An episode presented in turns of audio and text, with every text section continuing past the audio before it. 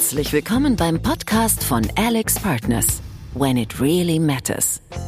Wir helfen Unternehmen, wenn für sie alles auf dem Spiel steht. Schnell, erfahren und global. Drogen- und Menschenhandel, illegale Waffengeschäfte, Terrorfinanzierung, Kartellabsprachen, das sind Themen, die ich und vermutlich auch die meisten von Ihnen, liebe Hörerinnen und Hörer unseres Podcasts, nur aus Krimis und den Medien kennen. In unserem heutigen When It Really Matters Fall sprechen wir über ein Unternehmen, das sehr wohl wusste, wie Geldwäsche funktioniert. Das Unternehmen wusste auch, welche Sanktionen und Embargos es einhalten muss, kam aber trotzdem in Konflikt mit dem Gesetz und brauchte Unterstützung. Ich bin Paul Johannes Baumgartner und wie sich das Unternehmen in dieser Situation neu aufstellte und was grundsätzlich jedes Unternehmen tun kann, um unwissentlich und manchmal auch wegen Naivität gar nicht erst in diese Situation zu kommen. Das weiß unser heutiger Gast, Managing Director bei Alex Partners. Herzlich willkommen, Veit Bütterlin. Schönen guten Tag, Herr Baumgärtner. Vielen Dank für diese kriminell liebenswürdige Einführung. Ich freue mich, hier zu sein. Sie unterstützen Ihre Mandanten weltweit, auch in Afrika, Asien, Südamerika und in unserem heutigen Fall geht es um eine Bank irgendwo auf der Welt, die dem Gesetzgeber wegen Geldwäscheverstößen auffällt. Diese dank ihrer Unterstützung in den Griff bekommt und damit für neues Wachstum bereit ist. Geldwäsche in ein paar Worten erklärt? Vereinfacht gesprochen ist Geldwäsche die Einschleusung illegaler Mittel in den legalen Finanz- und Wirtschaftskreislauf. Und da die Mittel aus illegalen Quellen wie Betrug, Korruption oder Steuerhinterziehung stammen, soll deren Herkunft verschleiert werden. Vom Grunde her ist dieses Verfahren auch recht alt. Sie können dazu zurückgehen bis in die Antike und werden fündig in 2000 Jahre alten Quellen, die beispielsweise darüber Auskunft geben, dass Händler im chinesischen Kaiserreich Geldwäsche in Verbindung mit Steuerhinterziehung oder Kapitalflucht betrieben haben. Und heutzutage sind die Methoden der Geldwäsche andere, aber die unterliegenden Zwecke, die Absichten und auch die Prinzipien sind im Grunde dieselben. Es geht also insbesondere darum, kriminelle Machenschaften aufzuspüren und die zu unterbinden. Warum ist das Thema Geldwäsche gerade für Finanzinstitute so wichtig?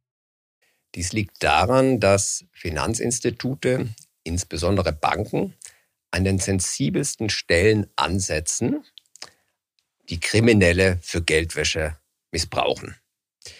Geldwäsche beinhaltet typischerweise drei Phasen.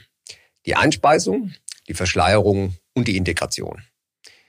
In der ersten Phase werden Mittel aus illegalen Quellen eingespeist, typischerweise über kleine Tranchen. Dazu werden Pferderennen oder Spielcasinos genutzt oder eben auch direkte Einzahlungen auf Bankkonten. In der zweiten Phase geht es dann um eine Vielzahl von Transaktionen, oft komplexe Transaktionen in Verbindung mit Briefkastengesellschaften oder zum Beispiel auch Tarnfirmen. Und so soll dann die Herkunft der Mittel unkenntlich gemacht werden. Und auch hier, weil das größtenteils elektronisch passiert, laufen natürlich Banken in die Gefahr, hier missbraucht zu werden. Und in der dritten Phase der Integration geht es dann darum, die so verschleierten Mittel wieder in den Wirtschaftskreislauf zu integrieren, indem man zum Beispiel Unternehmensanteile oder auch Immobilien kauft. Und diese Transaktionen laufen natürlich typischerweise wieder in Verbindung mit Banken ab. Also sind sie auch hier dem Risiko ausgesetzt, missbraucht zu werden. Und weil das so ist, haben Gesetzgeber ab den 1980er Jahren sehr, sehr umfassend für sich erkannt, dass hier die Banken speziell an sensiblen Stellen setzen und sie so in dedizierte Pflichten genommen. Und diese Pflichten sind umfassender geworden, komplexer geworden und es ist eine Herausforderung für Bankinstitute, diese einzuhalten. In unserem heutigen Fall, über den wir sprechen, ist Ihr Klient, also das Finanzinstitut, die Bank, den Regulatoren wiederholt aufgefallen, weil sie eben diese Gesetze und Regeln nicht ordnungsgemäß eingehalten haben. Was ist denn genau passiert? In diesem Fall, der ja schon etliche Jahre zurückliegt, ist ein Institut über mehrere Jahre hinweg immer wieder auffällig geworden im Zuge von Prüfungen, die Bankregulatoren durchgeführt haben. Beanstandet wurden unter anderem Verstöße gegen Sanktionsregularien, aber auch insbesondere Pflichtverletzungen in Bezug auf die Geldwäschebekämpfung. Und dabei gab es unterschiedliche Beanstandungen. Das betraf zum Beispiel die automatische Überwachung des Zahlungsverkehrs. Banken haben nämlich die Verpflichtung, den Zahlungsverkehr risikoorientiert zu überwachen, so dass Auffälligkeiten, Hinweise auf Geldwäsche, Terrorismusfinanzierung oder sonstige strafbare Handlungen erkannt und den zuständigen Behörden zur Meldung gebracht werden. Anderes betraf die Aufbauorganisation, die Prozesse und die Kontrollen und teils gab es auch Wiederholungsbefunde. Das heißt, der Bank wurde vorgeworfen, dass Beanstandungen aus früheren Prüfungen nicht bearbeitet und gelöst worden sind. Das alles mündete in ein größeres Verfahren und es standen nicht nur hohe Strafzahlungen im Raum, sondern sogar der Entzug oder eine Einschränkung der Banklizenz. Und das ist dann eine Situation, wo Sie wissen, es ist existenzbedrohend. Wer sind in so einem Compliance-Fall Ihre Kernansprechpartner eigentlich? In Situationen von solcher Tragweite müssen Sie sehr, sehr eng zusammenarbeiten mit verschiedenen Ebenen der Bank. Mit Sicherheit brauchen Sie einen sehr, sehr intensiven Austausch mit der Geschäftsführung, denn das alles, was passieren muss, betrifft die Strategie des Unternehmens. Sie brauchen die Einbindung der Aufsichtsgremien und natürlich brauchen Sie die enge Zusammenarbeit mit den Mitarbeitern der Compliance-Funktion, der Rechtsfunktion, aber auch mit den Geschäftsbereichen oder der IT-Funktion. Also in unserem Fall, die Situation für das Unternehmen war durchaus existenzbedrohend. Jetzt sind Sie zur Unterstützung angefordert worden. Nehmen Sie uns mal bitte kurz an der Hand. Wie sieht das Schritt für Schritt aus? Welche Herausforderungen gehen Sie als erstes an? Was sind in so einem Fall Ihre wichtigsten Hebel? Ganz am Anfang ist es erstmal wichtig, die Kritik, die Probleme, ja die Befunde der Bank zu verstehen. Sie müssen also verstehen, was funktioniert nicht und Sie müssen auch verstehen, warum funktioniert nicht. Sie dürfen also auch nicht bei den Symptomen stehen bleiben, sondern Sie müssen übergehen auf die Ursachen. Wenn nun ein Bankinstitut Schwierigkeiten hat mit der automatischen Überwachung des Zahlungsverkehrs, wir reden hier auch oft über Transaktionsmonitoring, dann kann das unterschiedliche Ursachen haben. Dies kann darin begründet sein, dass das IT-System, das zur Überwachung des Zahlungsverkehrs genutzt wird, nicht geeignet ist für die Art des Geschäfts, die die Bank betreibt. Es kann aber auch in der Datenstruktur begründet sein, dass die Daten, die verwendet werden für das Monitoring, nicht die richtigen oder nicht ausreichend sind oder fehlerhaft sind. Oder es kann natürlich auch in der Handhabung des Systems durch das Personal bestehen. Oder natürlich dann auch an prozessualen Schwächen, so dass es nicht zu einer fristgerechten Meldung erkannter Auffälligkeiten kommt. Sie müssen das also in ihrer ganzen Tragweite verstehen und die richtigen Maßnahmen ableiten. Und typischerweise müssen Sie auf verschiedenen Ebenen ansetzen. Das betrifft dann die Governance, die Organisation im Weiteren, interne Kontrollen, Prozesse, IT-Systeme, Daten und natürlich auch Kultur. Klingt komplex. Ist komplex. Ich denke, die Herausforderung besteht immer darin, eine gewisse Ordnung und Klarheit einzubringen. Ganz gleich, wie komplex ein Problem erscheint, ganz gleich, wie vielfältig die Feststellungen, die Herausforderungen, die Schwierigkeiten und Schwächen sind.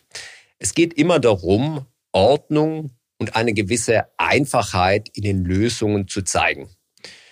Das wird verlangt. Sie müssen in der Lage sein, dies nicht nur der Geschäftsführung, den Aufsichtsgremien, sondern zum Beispiel auch Bankregulatoren zu vermitteln, was der Lösungsweg ist. Und äh, die Kunst besteht mit Sicherheit darin, aus komplexen Maßnahmengebieten eine klare und vermittelbare Struktur abzuleiten, die man erklären kann. Über den Faktor Mensch sprechen wir gleich in ein paar Minuten. Nun ist es ja vor allem auch Ihre Aufgabe sicherzustellen, dass Ihr Klient nicht mehr in so eine Situation gerät. Ähm, Sie sprechen von weitreichenden Veränderungen einer komplexen und globalen Organisation. Wie gehen Sie als Alex Partners Team eine solche Situation an? Was muss geschehen, um erfolgreich Veränderungen zu gestalten? Also zum einen brauchen Sie eine sehr, sehr enge Zusammenarbeit mit den verschiedenen Ebenen der Bank, den hohen Führungsebenen, den mittleren, aber natürlich auch mit der operativen Belegschaft. Es geht hier um eine Beziehung zu erreichen, eine Beziehung zu den Menschen, die in der Bank arbeiten und so, dass man gemeinsam an Lösungen arbeitet, Lösungen entwickelt, aber natürlich dabei auch nicht zurückscheut vor den Problemgebieten und vor den Gebieten, die vielleicht unschön und auch teilweise schwierig zu ertragen sind. Wenn Sie dann im Team arbeiten, brauchen Sie die richtigen Kompetenzen. Sie brauchen die Leute, die sich mit komplexen Datenstrukturen auskennen. Sie brauchen die Kompetenz, was das Verständnis von beispielsweise Geldwäsche oder Sanktionsregularien angeht. Sie brauchen lösungsorientierte Kompetenzen. Sie brauchen Transformationskompetenz. Und Sie müssen immer wieder in der Lage sein, die richtige Kommunikation dafür zu verwenden. Wie können Sie erklären, warum was notwendig ist? Und wie können Sie erklären, was zu tun ist? Das stärkste Glied in einem Unternehmen ist der Mensch. Das Schwächste bedauerlicherweise auch. Und die Reputation eines Unternehmens hängt immer vom schwächsten Glied ab. Es waren ja einzelne Bankmitarbeiter, die ihren Teil dazu beigetragen haben, dass das Unternehmen, über das wir sprechen, in diese schwierige Situation gekommen ist, weil sie sich keinen Kopf gemacht haben oder weil sie eben auch keine Skrupel hatten teilweise. Was bedeutet das für die Arbeit mit den Menschen in der Bank? Wie muss man die Kultur und wie muss sich jeder Einzelne verändern? Erstmal müssen Sie natürlich verstehen, über welche kulturellen Schwächen man redet. Und äh, kulturelle Schwächen sind etwas sehr, sehr archetypisches, wenn es um Compliance-Fälle geht. Mir persönlich ist kein größerer Compliance-Fall bekannt, wo kulturelle Schwächen nicht zumindest ein Teil der Ursachen der Probleme ausgemacht haben. Wenn Sie nun aber über die Ursachen reden, dann müssen Sie genauer verstehen, worin sind diese kulturellen Schwächen begründet. Darf ich kurz fragen, Sie sprechen über Firmenkultur oder Sie sprechen über Kulturkultur, also Länderkultur? Ich spreche hier über Firmenkultur. Das bedeutet, dass eine Firmenkultur unterschiedlich sein kann, je nachdem, wo Sie sich im Unternehmen befinden, in welcher Region Sie sich befinden, in welchen Geschäftsbereich sie sich befinden oder auch nur in unterschiedlichen Abteilungen. Unternehmen sind ja oft organisch gewachsen, aber auch natürlich durch Zukäufe mit entstanden, so dass sie oft geprägt sind von Mischkulturen. Und es war in diesem Fall nicht anders. Sie hatten unterschiedliche kulturelle Schwächen. Teils ging es darum, um das Ignorieren von Problemen, von Risiken, das Nichtverantworten von eigentlich erkannten Risiken aber dann in Einzelfällen selbstverständlich auch kriminelle Energie. Und da reden wir dann über unterschiedliche kulturelle Probleme einer Organisation. Wenn Sie nun abstrahieren von den erkannten Problemen und Sie reden darüber, was müsste eigentlich sein, dann müssen Sie ein Zielbild, ein Zielbild einer gewünschten Kultur entwerfen. Und dies müssen Sie in enger Zusammenarbeit mit der Geschäftsführung des Instituts machen. Nun sind ja solche Themen nicht exklusiv dem Finanzdienstleistungsbereich vorbehalten und auch nicht nur globalen Unternehmen, sondern das ist auch ein Thema für den klassischen Mittelstand. Es gab und gibt Verfahren zu Korruptionsdelikten, Bildung von Kartellen oder auch die Dieselaffäre. Das alles hat ja dafür gesorgt, dass es in der Industrie ein weitreichendes Bewusstsein gibt für eine Kultur der Compliance. Was braucht es alles, damit es gelingt, im Unternehmen eine Kultur der, ich will es mal so nennen, Regelkonformität zu etablieren? Ganz am Anfang hat dabei eine ganz wesentliche Einsicht zu stehen.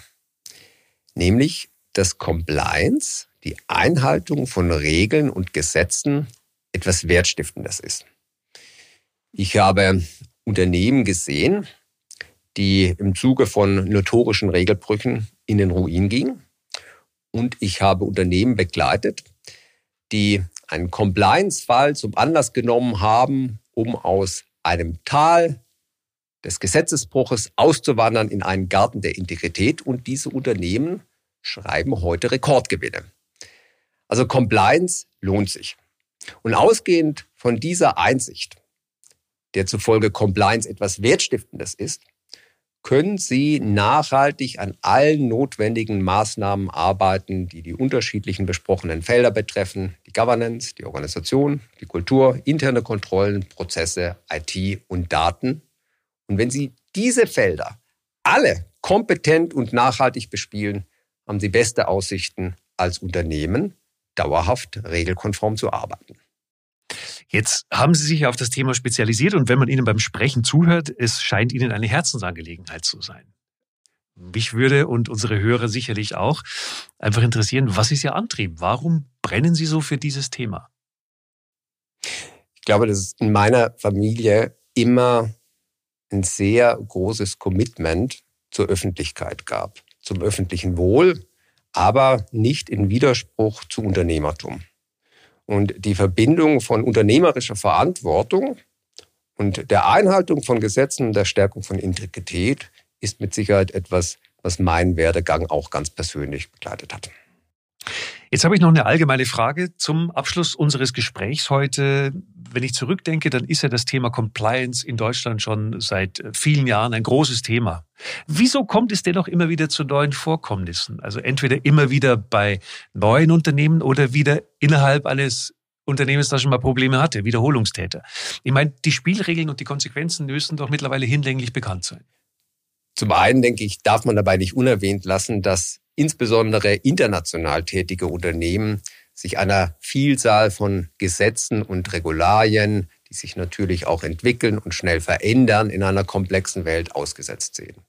Es ist also eine Herausforderung, all diesen Anforderungen gerecht zu werden. Wenn wir nun über wiederholtes Compliance-Versagen sprechen, sehe ich zwei Gruppen von Unternehmen. Bei der ersten Gruppe verhält es sich so, dass auf Compliance-Fälle reagiert wird, allerdings indem man eben nicht auf die Ursachen eingeht, sondern indem man punktuell hier Symptome bearbeitet.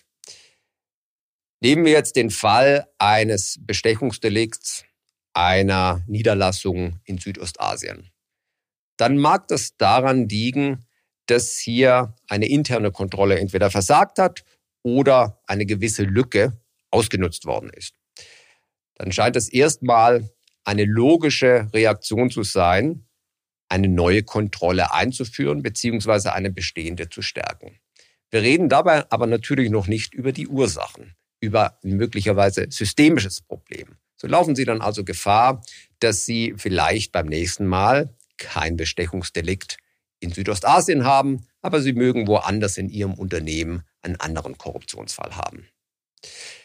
Die zweite Gruppe von Unternehmen reagiert nicht, indem sie auf der Symptomebene verbleibt, sondern durchaus sich auch mit den Ursachen befasst, aber setzt das Spektrum zu eng.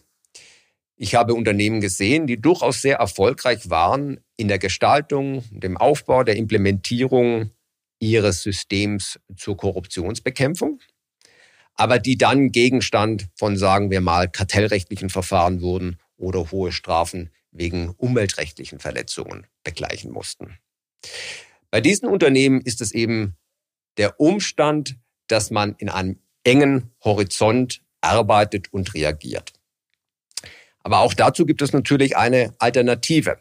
Statt hier punktuell oder symptombasiert zu reagieren, kann man natürlich unternehmensweit ein Risikomanagement aufsetzen und man kann alle Mitarbeiter dazu befähigen, Risiken zu bearbeiten, zu erkennen, zu verantworten, zu mitigieren, ganz gleich, wo sie auftauchen, ob jetzt im Labor, in der Entwicklung, in der Produktion oder im Vertrieb. Und ein solches Unternehmen, das wirklich dann gesamtheitlich hier über den Horizont hinausdenkt, im Horizont der bestehenden, der erkannten Risiken und gemeinsam mit ihren Mitarbeitern Risiken begreift und Mitarbeiter dazu befähigt, ein solches Unternehmen hat exzellente Aussichten darauf, nicht Gegenstand negativer Schlagzeilen zu werden. Jetzt noch mal kurz zurück zu unserem Fall, zum Finanzinstitut. Wie geht es dem Unternehmen heute? Hat es das Thema Compliance in den Griff bekommen? Ja, hat es. Es waren dafür mit Sicherheit beträchtliche Anstrengungen notwendig sehr, sehr viel Leidenschaft, Engagement vieler Mitarbeiter des Instituts. Aber dieses Engagement wurde belohnt. Man kam eben zurück auf einen Pfad der Tugend. Man konnte das Vertrauen der Regulatoren wiedergewinnen und auch das Vertrauen der Geschäftspartner. Und das wurde das Fundament für ein bis heute anhaltendes Wachstum. Compliance im Unternehmen, wie man aus dem Sumpf wieder herauskommt. Vielen Dank für den Podcast und vielen Dank auch für den wunderbaren Begriff des Gartens der Integrität. Vielen Dank, Veit Bütterlin, Managing Director bei Alex Partners. Herzlichen Dank. Das war der Alex Partners When It Really Matters Podcast. Vielen Dank fürs Zuhören. Wenn Sie noch mehr Podcast-Folgen von uns hören möchten, abonnieren Sie uns ganz einfach in Ihrer Podcast-App und erhalten so automatisch eine Nachricht, wenn eine neue Folge verfügbar ist. Mehr Informationen zu unserem Unternehmen und den direkten Kontakt zu uns finden Sie in unseren Show Notes. Wir freuen uns über Ihr Feedback an die E-Mail podcast at alexpartners.com.